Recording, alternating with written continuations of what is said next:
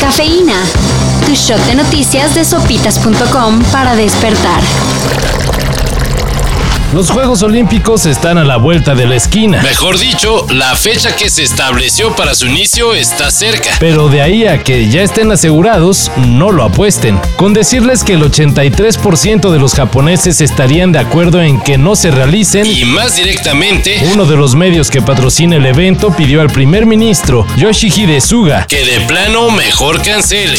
Los atletas obviamente quieren que estos juegos se celebren. Son una amenaza sanitaria. advirtió el diario japonés Asahi Shimbun.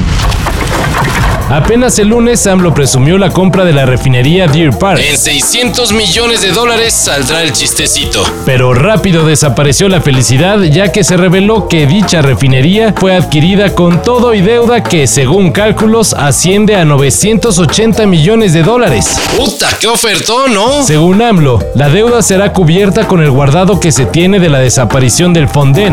una reserva de recursos. Teníamos 47 mil millones de pesos. Hasta va a sobrar.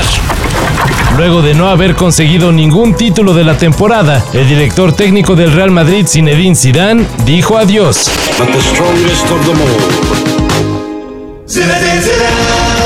Aunque todavía tiene contrato, el exfutbolista francés avisó a los jugadores que no tiene intención de continuar en el banquillo merengue, Falta oficializar la renuncia de Sisu. pero ya es un hecho. Incluso ya comienzan a barajarse nombres para sustituirlo.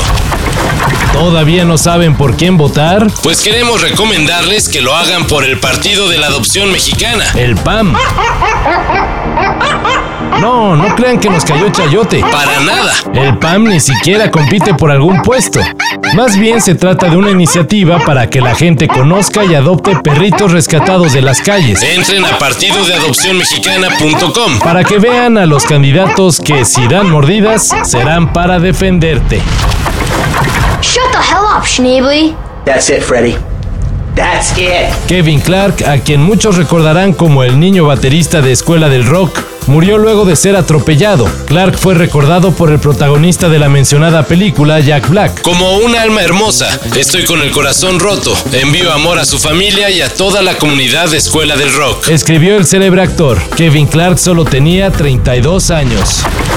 Para esto y mayor información, En sopitas.com. Cafeína. Shot de noticias de sopitas.com para despertar.